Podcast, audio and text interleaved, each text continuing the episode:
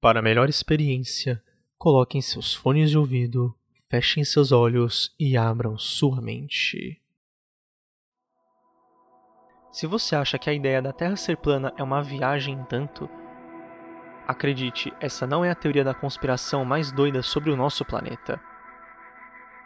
Estamos falando sobre uma das teorias mais fascinantes sobre o formato da Terra. E não é a Terra plana. Essa só é uma teoria bem ridícula mesmo. Essa de agora é quase tão antiga quanto a noção de que a Terra é redonda. Existem teorias de reinos subterrâneos, mencionadas em diversas mitologias, desde a grega até a cristã. As camadas inferiores do planeta serviriam de acesso para os reinos do submundo, como o Hades, o reino, não Deus, e o inferno. Essa é chamada teoria da Terra Oca, e como eu disse, é bem mais interessante que a teoria da Terra plana. E que dentro dessa Terra Oca possam existir humanoides e até mesmo monstros vivendo dentro dela, em uma espécie de jardim do paraíso. Sejam todos muito bem-vindos a mais um episódio de Teorias do Universo.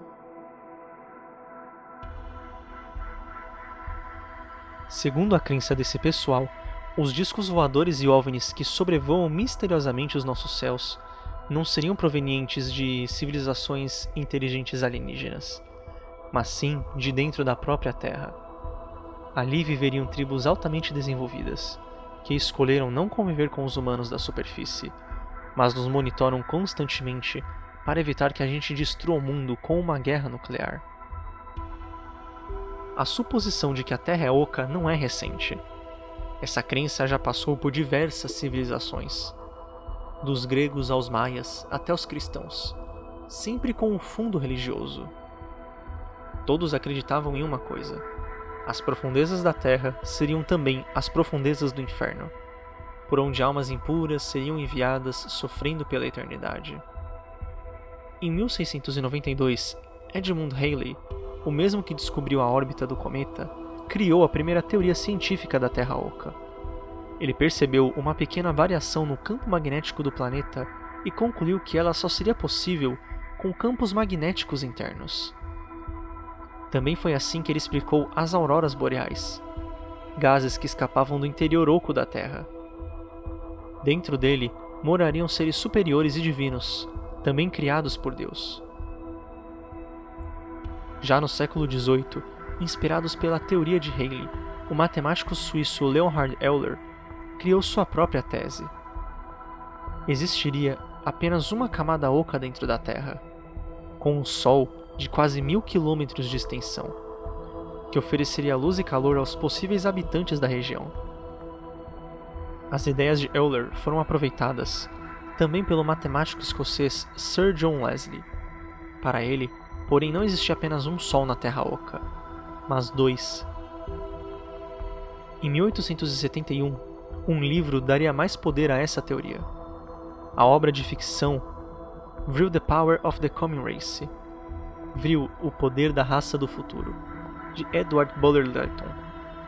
No universo do livro, o mundo sob a superfície é uma sociedade utópica e avançada com céu, mares e arquiteturas remetendo ao Egito antigo. Seus habitantes, os Vril-Ya, são seres da superfície que fugiram para o subterrâneo para escapar do grande dilúvio da Bíblia. Eles possuem aparatos para voar e usam uma substância, o Vril, para terem poderes de cura e de destruição. Ainda que o livro fosse ficção, sua ideia foi adotada como realidade e virou a crença central de uma sociedade secreta fundada na Alemanha, chamada Sociedade Vril. Eles acreditavam que os habitantes do centro da Terra eram arianos puros.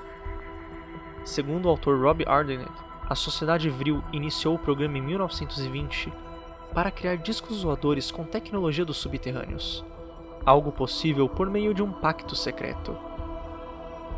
A seita teria chamado até a atenção de Adolf Hitler, já que a sociedade vril era fortemente conectada ao nazismo. Convencido da teoria, o ditador teria enviado, a partir de 1936, expedições por toda a Europa e pela Antártica, e teria achado uma entrada no Polo Sul. É dito até que no fim da guerra, Hitler fugiu para a Argentina e de lá para a Terra Oca, através dessa entrada. Alguns acreditam que até hoje, passagens para a Terra Oca teriam sido o destino de fuga de muitos nazistas após a Segunda Guerra. Ao longo dos anos, diversos atores deram forma à teoria. Até hoje, a teoria tem seguidores. Ainda que toda a sociedade vril tenha perdido força, muitos acreditam que existam duas entradas para essa outra Terra, e que os governos poderosos como o dos Estados Unidos a protejam em segredo. Eles fariam isso com guardas armados e a ajuda da tecnologia, mascarando e encobrindo até mesmo imagens de satélites. Algo identificável olhando-se telas do Google Earth. E tem mais. Muitos acreditam que existam monstros, seres interdimensionais, criaturas gigantes, que parecem ter saído de contos de ficção dentro da Terra Oca. Como mencionamos, Chulo ou Cachulo ou Cthulhu, talvez até mesmo seres como. Bom, como o que vier na mente de vocês. Criaturas horripilantes que seriam os verdadeiros deuses do planeta. Em, existem dois filmes que abordam a Terra Oca, também de um modo fictício, mas pegando essa teoria verdadeira. Para quem não se lembra ou não viu o filme Kong, Ilha da Caveira, parte do motivo que leva os personagens a irem para a ilha é a chance de investigar e provar a teoria da Terra Oca. Em Godzilla também acontece a mesma coisa. Depois da primeira luta de Godzilla contra o King Ghidorah, ele estando gravemente ferido pela interferência humana na batalha, o Godzilla retorna para o seu lar subterrâneo numa tentativa de ajudá-lo a se recuperar e, com sorte, derrotar o Ghidorah. Os pesquisadores tentam segui-lo, sendo sugados por um dos portais subaquáticos, criados pelos espaços da Terra Oca. Mais do que isso, eles se deparam com um imenso templo construído no fundo do mar. A cidade perdida de Atlântida, que antes ficava na superfície do nosso planeta, afundou e ao invés de estar no fundo do nosso mar, estaria no fundo do mar dentro da Terra Oca, sendo sugada por um desses portais subaquáticos quando afundou. Nela, na Terra Oca, a radiação emitida pelo planeta seria mil vezes maior do que o que a gente sente aqui na superfície. Isso faria com que animais pudessem crescer e ocorrer mutações neles mesmos, tornando-se gigantes, poderosos e vistos como deuses. Apesar da versão de Haley afirmar que a Terra é dividida em quatro camadas e possui um Sol interno, a que é apresentada nos filmes de Kong e Godzilla se assemelha mais à de John Smiles, que além de acreditar que o nosso planeta era oco, dizia que existiam duas entradas nos polos terrestres, com quase 6.500 e 9.700 quilômetros de diâmetro, para esse mundo interior.